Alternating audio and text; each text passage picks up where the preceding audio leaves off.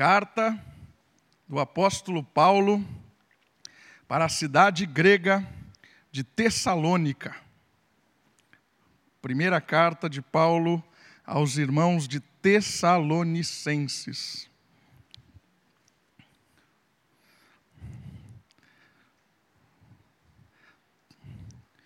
Olha só o primeiro versículo.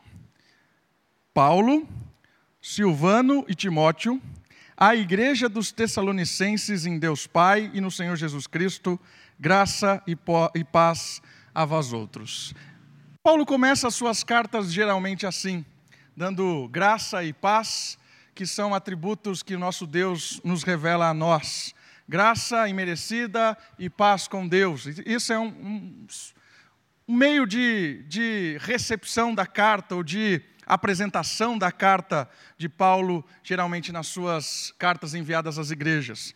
E Paulo começa a sua carta aos Tessalonicenses dessa mesma maneira, saudando os irmãos daquela comunidade, daquela igreja que ele mesmo fundou. E eu gostaria, essa noite, olhar para essa carta e olhar para essa igreja. O que essa igreja ah, de Tessalônica, igreja do primeiro século, tem a nos ensinar uma igreja que estamos aqui no século 21, vivendo aí, os sé 21 séculos depois. O que essa igreja tem para nos ensinar? E o tema do, nossa, do nosso estudo de Tessalonicenses vai girar a respeito de uma igreja vibrante e equilibrada. Por quê? Porque a igreja em Tessalônica, eu me surpreendi estudando a respeito dela. Porque é uma igreja extremamente atuante naquela cidade grega, uma cidade extremamente influente dentro do Império Romano, uma, uma igreja extremamente influente desde os tempos em que a Grécia dominava toda a região. É uma, uma cidade influente, digo, e é uma igreja que atua nessa cidade de uma maneira surpreendente. É uma igreja em que as pessoas vivem à luz do Evangelho e vivem de uma forma em que a perseguição não os desanima. Então, essa igreja chamou a minha atenção, porque ela tem muito a ver com a gente.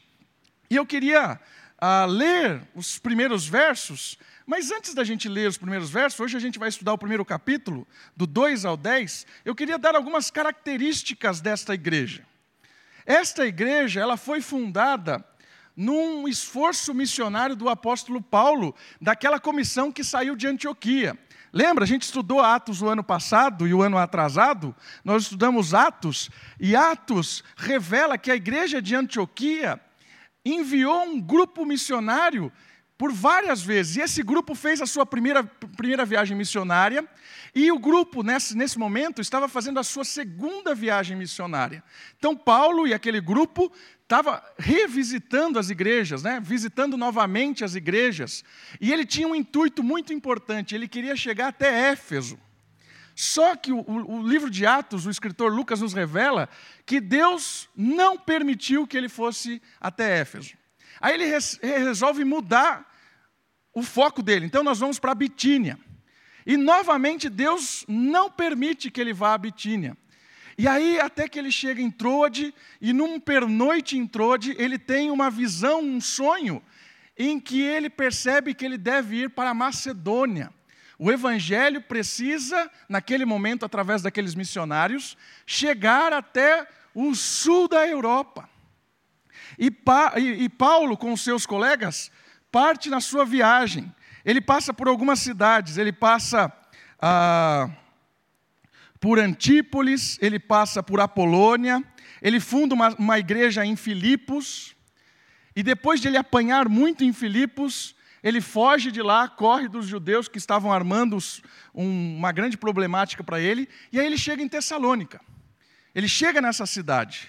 E nessa cidade, ele percebe, indo na sinagoga, seguindo a sua estratégia, ele vai até a sinagoga, que é o, o, o lugar de estudo judaico, e ele, durante três semanas, ele vai lá e prega o evangelho. E ele percebe que há um resultado interessante, porque os judeus começam a se converter, e algumas mulheres poderosas da cidade se convertem, e alguns gregos também se convertem. E aí Paulo se anima com aquela cidade e parece que ele fica em torno de três, seis meses aí nessa cidade. Ele, ele, recebe ofertas que o motivam. A igreja de Filipos, que ele tinha fundado, manda oferta para ele. Então ele fica animado e ele continua trabalhando ali.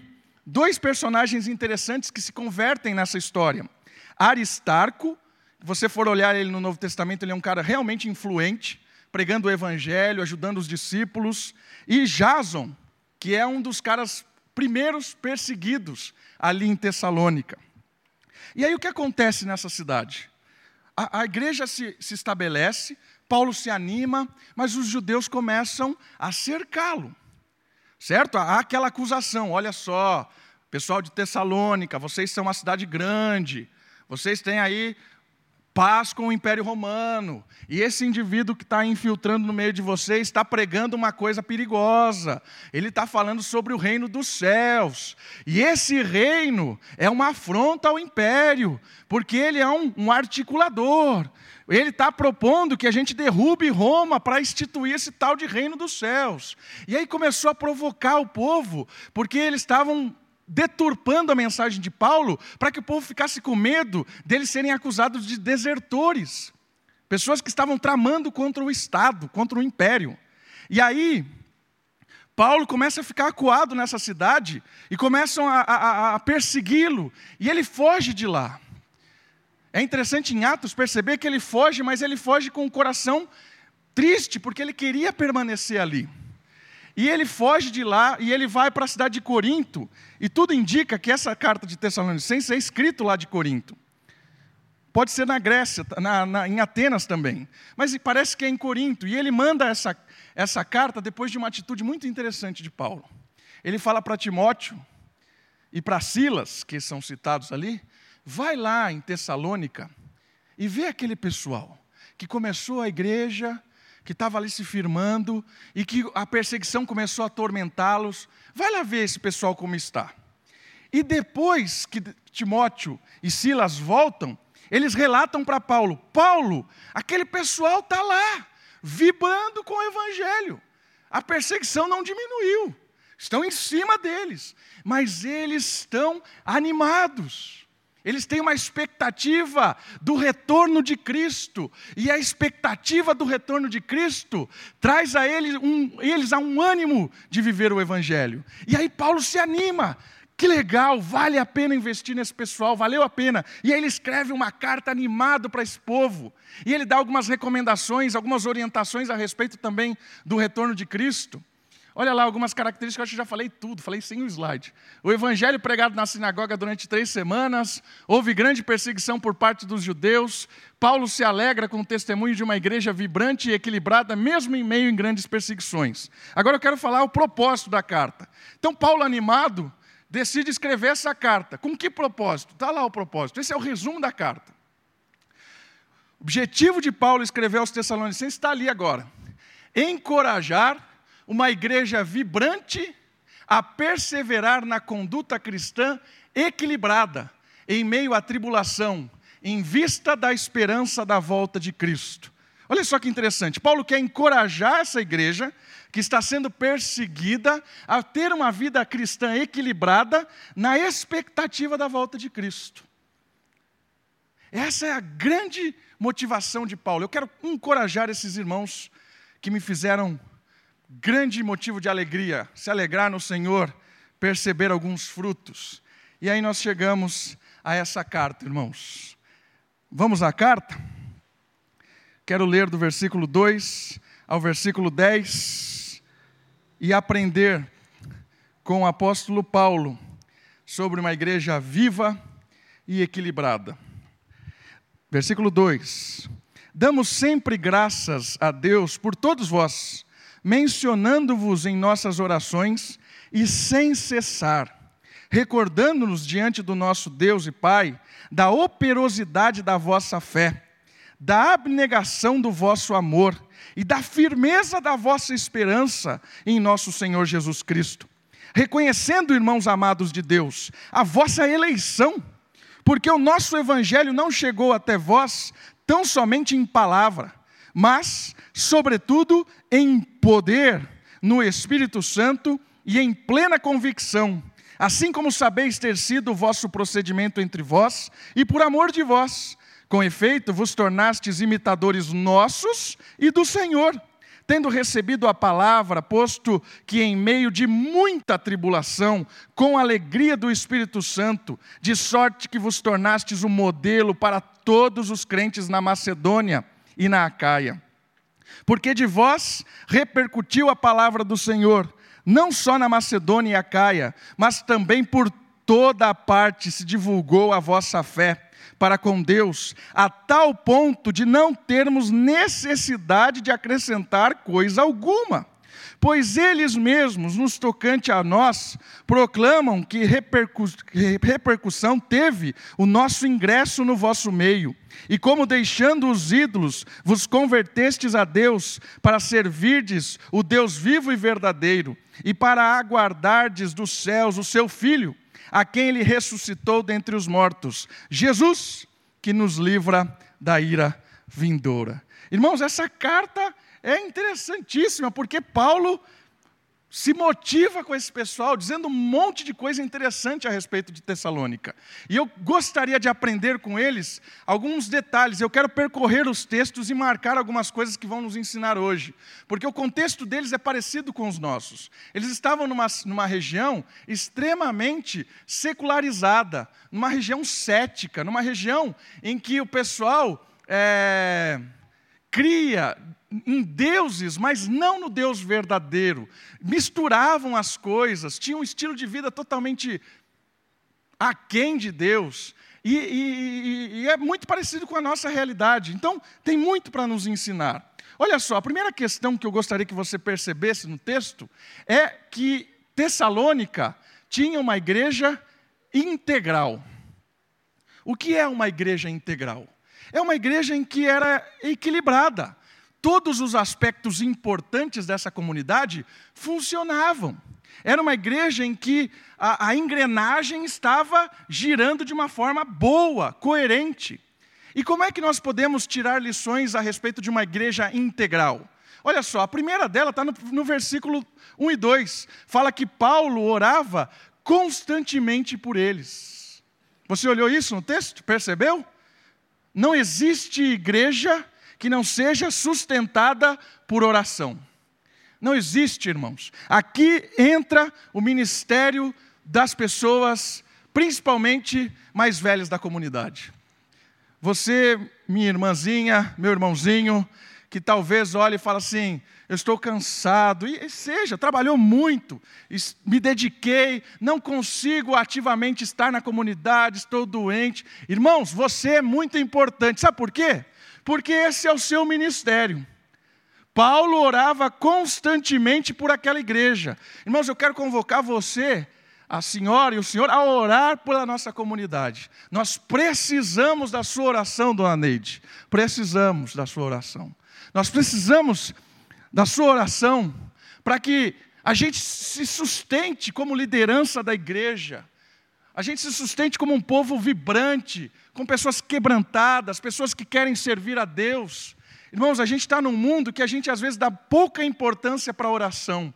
Mas a oração é fundamental. Esses irmãos sustentam a nossa comunidade em oração. Dona Ana disse, esses dias eu fui visitar, ela disse que ora todos os dias por mim e pela comunidade. Eu falei, Dona Ana, muito obrigado. Continue orando. Irmãos, é isso que sustenta uma igreja integral, onde as pessoas entendem a importância e o valor de uma vida constante de oração, não só egocêntrica, mas uma oração pela coletividade, pela comunhão, pela, pela comunidade como um todo. A oração de Paulo sustentava aquela comunidade de uma forma surpreendente. E eles precisavam de sustento, porque estavam perseguidos, irmãos o tempo todo perseguidos. E Paulo sabia que se ele não orasse, se ele não orasse, a perseguição poderia de alguma forma derrubar aqueles irmãos. A oração é algo fundamental para uma igreja em pé. Tem um ministério na igreja presbiteriana, no ministério Débora, mães de joelhos, filhos de pé. Já ouviu isso? Fantástico isso. Mães de joelho, filhos de pé. Ore, ore. Olhe pela nossa comunidade, olhe pela nossa igreja. Uma igreja integral começa com pessoas que oram. Segundo ponto que o texto nos diz no versículo 3a, uma fé que com resultados tangíveis. Você percebeu isso? Ele faz ali comparação e um desdobramento das coisas. Paulo fala que aquele povo tinha uma fé com resultados que eram visíveis, uma fé que gerava frutos, uma fé que não era só de palavras, não era só um discurso bonito, era equilibrado. Creio em Cristo, sei que fui lavado pelo sangue de Jesus, e por causa disso, a minha vida faz assim.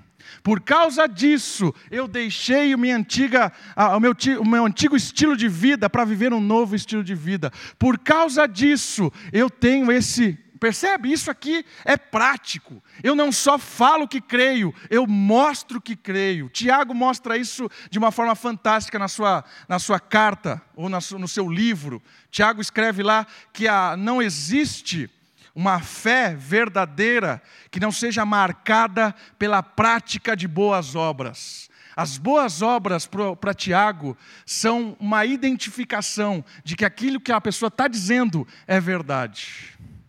O que isso tem a ver com a coletividade? Irmãos, não adianta a gente vir aqui falar que adora a Deus, mas não ser uma comunidade, uma igreja cristã que mostra ao mundo boas obras, obras de, de transformação, obras de interesse pelas pessoas. E aí eu acho que está ligado com o desdobrar disso, porque ele fala que era uma fé tangível, não era só um discurso, mas ele fala também que era um amor que produzia abnegação. Irmãos, isso aqui é algo totalmente distinto da nossa cultura hoje. O amor hoje é egoísta. É? O amor hoje ele é egoísta. Por que os casamentos não dão certos? Porque eu não sou mais feliz com a pessoa. Egoísmo. Ah, porque, ah, porque eu deixei de amar. Já ouvi vários. Egoísta. O interessante é eu, eu me amo. Tem até uma música, né? Eu me amo, eu me amo. É isso. É isso. Um mundo egoísta. E na igreja às vezes é assim. A pessoa se sente valorizada quando as pessoas a amam, né? Ah, mas o pastor não foi me visitar, o conselho não foi me visitar, meu filho fez não sei o quê e ninguém foi lá tudo é eu, tudo sou eu. Irmãos, isso não é amor. O amor é abnegado, é abnegação. O que é isso? É abrir mão dos seus direitos, da sua expectativa de bem-estar, para se entregar ao outro. É isso que essa igreja marcava.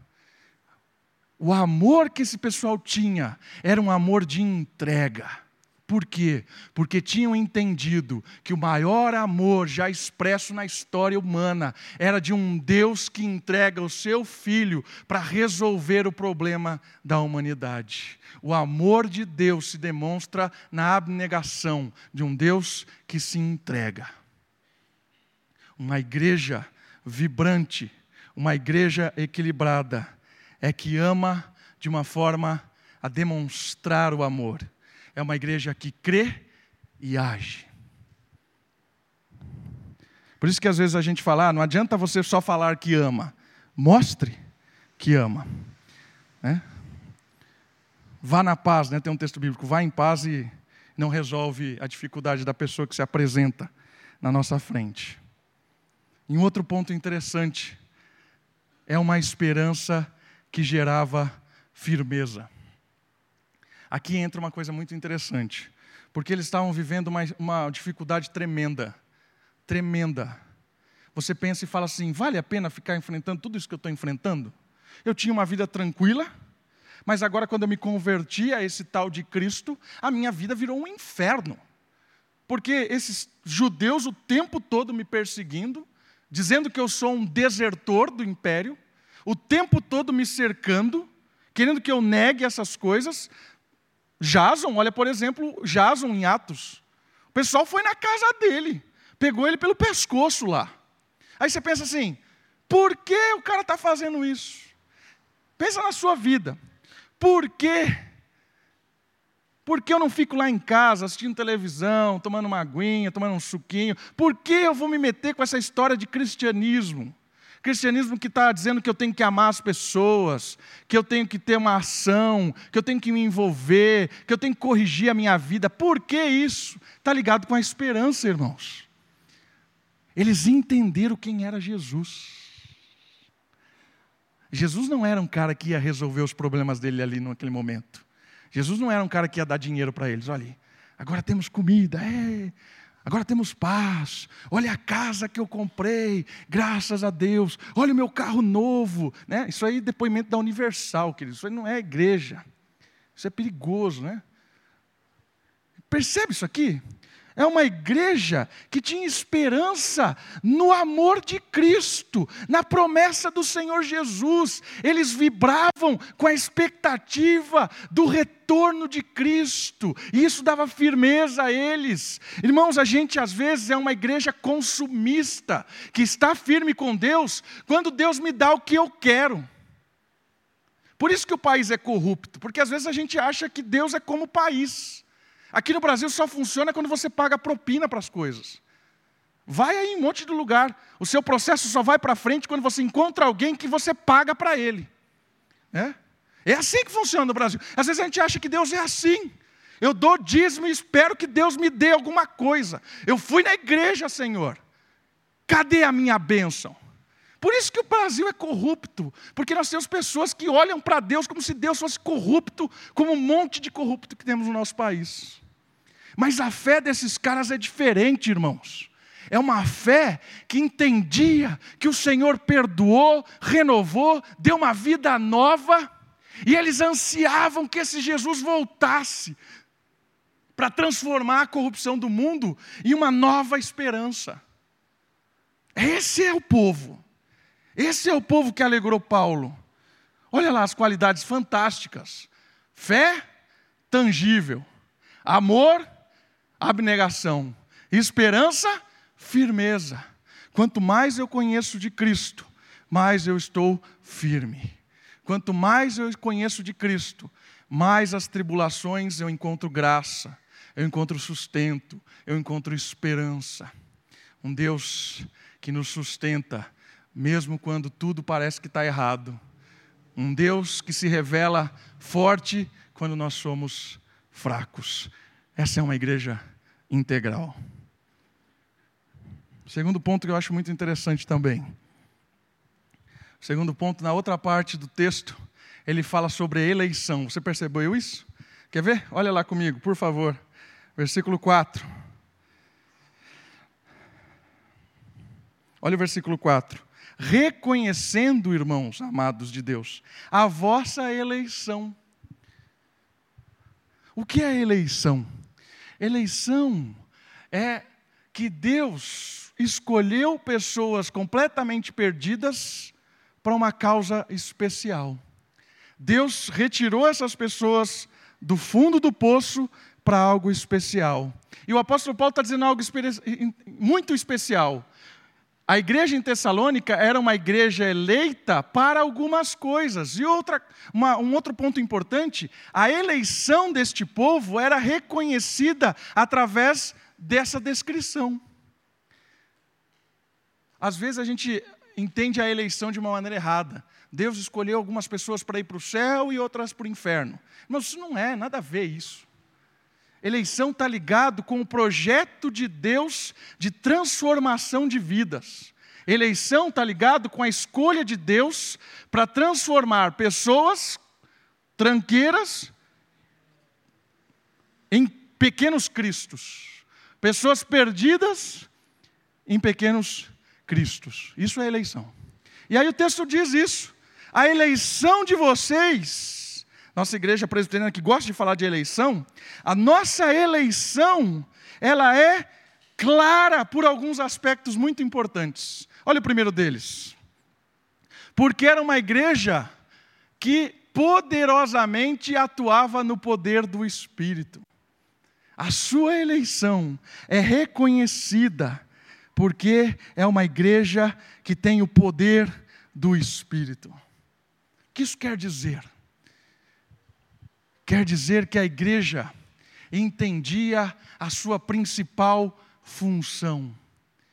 A igreja foi chamada para agir no poder do Espírito. Lembra de Atos, quando o Espírito é derramado sobre a igreja, e aí vocês receberão poder para ir até os confins da terra levando o Evangelho. E o poder de Deus, quando o Espírito chegava, o Espírito do mundo se acoava.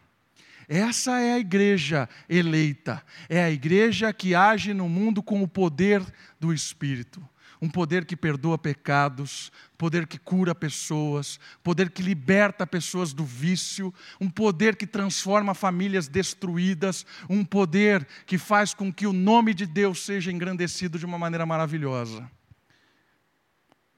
Esse é o poder do Espírito. Irmãos, esse pessoal era nitidamente um povo eleito, porque poderosamente agia pelo Espírito Santo. Algumas pessoas hoje confundem poder do Espírito com dom de línguas.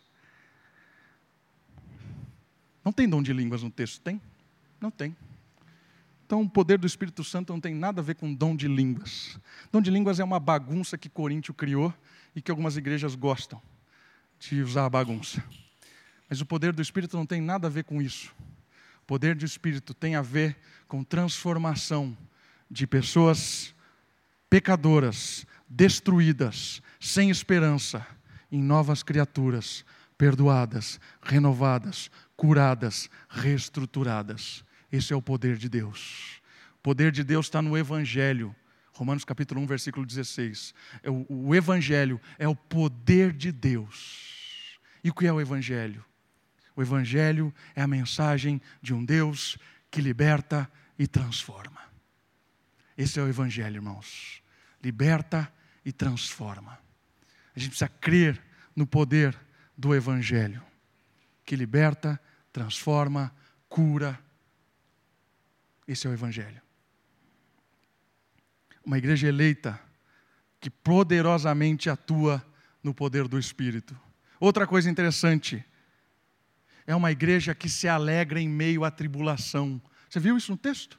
Olha lá os versículos 5 e 6 porque o nosso evangelho não chegou até vós tão somente em palavra, mas sobretudo em poder no Espírito Santo e em plena convicção, assim como sabeis ter sido o nosso procedimento entre vós e por amor de vós, com efeito vos tornastes imitadores dos nossos, imitadores nossos e do Senhor, tendo recebido a palavra, posto que em meio a muita tribulação, com alegria do Espírito Santo se tornassem modelos para todos os crentes na Macedônia.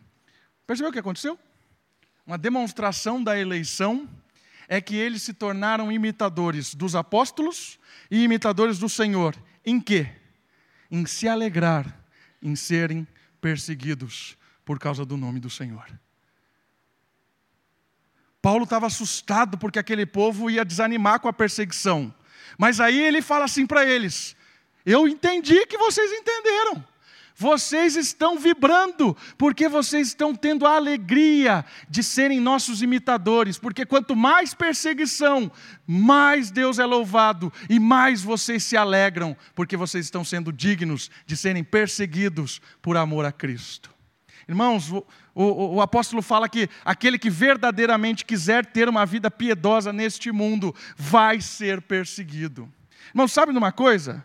Sabe por que o ímpio dá, se dá bem? Porque o mundo é mau, irmãos.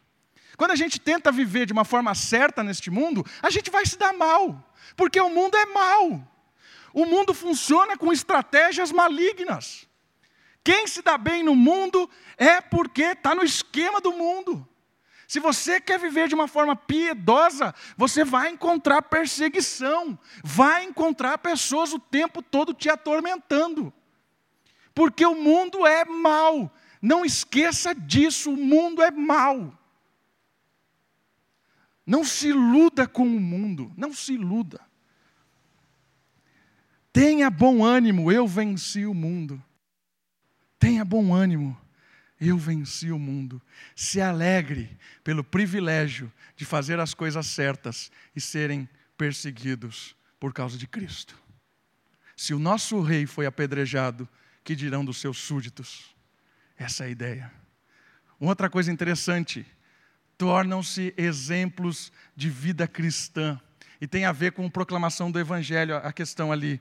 Você percebeu isso aqui no texto também, é muito interessante. Eles se tornaram modelos, versículo 7, para todos os crentes na Macedônia e na Caia, porque de vós repercutiu a palavra do Senhor, não só na Macedônia e a Caia, mas também por toda a parte se divulgou a vossa fé para com Deus, a tal ponto de não termos necessidade de acrescentar coisa alguma. O que isso aconteceu? O que está acontecendo? Eles se tornaram pessoas de uma vida cristã tão maravilhosa que a proclamação do Evangelho acontecia naturalmente e os próprios apóstolos não tinham o que acrescentar. O Evangelho chegou de uma maneira íntegra pela vida desses irmãos. Uma igreja que se tornou ideal, exemplo. A, a, a, Macedônia olhava e a Caia olhava e falava: esse povo realmente é cristão. E o evangelho que eles têm pregado e vivido à luz dele é um exemplo tão maravilhoso que os apóstolos, quando chegavam em alguns lugares, a mensagem pregada por Tessalônica já era suficiente, não tinha mais nada para dizer. Irmãos, traz isso para a nossa comunidade, irmãos uma igreja realmente avivada, é uma igreja conhecida na região por ser cristã de fato, por ser uma igreja íntegra, justa, que não faz acepção de pessoas, que não trata pessoas diferente, que trata todo mundo igual, que é justo, que prega a palavra, que ensina, que ama, que corrige. Isso é, é, é, sai aos ouvidos das pessoas. O Evangelho é pregado não só pela boca, mas pela ação, ele é integral. E é isso que aconteceu nesse povo. Eles viveram de uma forma tão vibrante que as pessoas começaram a conhecer. E eu, irmãos, eu gostaria muito que nossa comunidade fosse assim. Pessoas que vivem sedentas pelo Evangelho, que vivem de uma forma íntegra, correta, justa, isso proclame o nome de Cristo para onde for que você, onde qualquer lugar que você chegue. Que o nome da Moriá seja uma igreja justa, íntegra, cristã. E que o evangelho seja pregado pela comunidade como um todo. Esse é um ideal de uma igreja equilibrada, que prega a palavra e age de acordo com a palavra. Versículo 9 também é fantástico. Estou acabando, irmãos. Versículo 9. Olha lá um exemplo da eleição. Pois eles mesmos, no tocante a nós, proclamam que repercussão teve o nosso ingresso no vosso meio, e como deixando os ídolos, vos convertestes a Deus para servirdes o Deus vivo e verdadeiro. Olha o que é conversão desse povo, olha o sinal da eleição abandonando os ídolos para servir o Deus verdadeiro. Irmãos, o nosso coração, como diz Calvino, ele é uma fábrica de ídolos. E o que é um ídolo? Um ídolo é algo ou alguém que toma o lugar de Deus. E esse povo de Tessalônica se converteu de verdade, porque virou as costas para o ídolo e começou a amar e servir a Deus de verdade. Irmão, se a gente não tomar cuidado, nós sempre teremos ídolos na nossa vida. O ídolo pode ser dinheiro, o ídolo pode ser um emprego, o ídolo pode ser um filho, o ídolo pode ser um, uma posição, o ídolo pode ser um cargo, o ídolo pode ser tanta coisa. Satanás ofereceu um ídolo para Jesus. É só me adorar, que tudo aí será seu. É um ídolo. E às vezes a gente vive em busca de ídolos. Irmãos, a gente precisa só de Deus, só de Cristo e nada mais. E o último ponto está ligado com a expectativa. Ansiavam pelo retorno do Senhor Jesus que nos livra da ira vindoura. Quando nós olhamos para Cristo, nós sabemos que o mundo mal não tem a última palavra. E que lá no futuro, que pode ser hoje, Deus vai derramar sua ira sobre a maldade. O mal não vai ficar impune. A ira de Deus vai ser derramada sobre o mundo. Assim como foi nos tempos de Noé, como o apóstolo Pedro diz. Assim como nos tempos de Noé, que as pessoas não estavam nem aí para Deus. E a impiedade só crescia, a injustiça só crescia. E Noé dizia: a ira de Deus vai chegar. E o povo não estava nem aí. A ira de Deus chegou. E o povo todo foi morto. E Deus salvou Noé e sua família e os animais. A ira de Deus está por vir, irmãos. E Deus nos livra da ira futura. Sabe o que quer dizer isso? Nós não vamos passar pela ira, porque o sangue de Jesus nos livrou do pecado, da morte. E a ira é sobre a maldade, não sobre o povo de Deus. E quando eu olho para essa expectativa de um Deus que volta para julgar vivos e mortos e para punir a maldade, isso gera no meu coração cada vez um desejo de amar e de seguir esse Deus verdadeiramente. Essa é uma igreja equilibrada. Abandonou os, os ídolos, olhou para Jesus e agora tem sede de justiça e pelo dia glorioso em que a maldade será contida e que num novo céu e numa nova terra iremos habitar para todos sempre com esse Deus maravilhoso. Irmãos, duas coisas muito importantes dessa igreja. Era uma igreja integral. Cria e agia. Era uma igreja eleita para proclamar o Evangelho, viver o cristianismo, demonstrar o poder de Deus, tornar-se padrão de cristã, ansiar pela volta de Cristo, abandonar os ídolos. Essa é a igreja de Tessalônica que nos, nos incentiva hoje a termos uma igreja viva e equilibrada aqui no bairro de São Domingos. Vamos orar? Abaixe sua cabeça, feche seus olhos, ore ao Senhor para que possamos ser uma comunidade viva e equilibrada.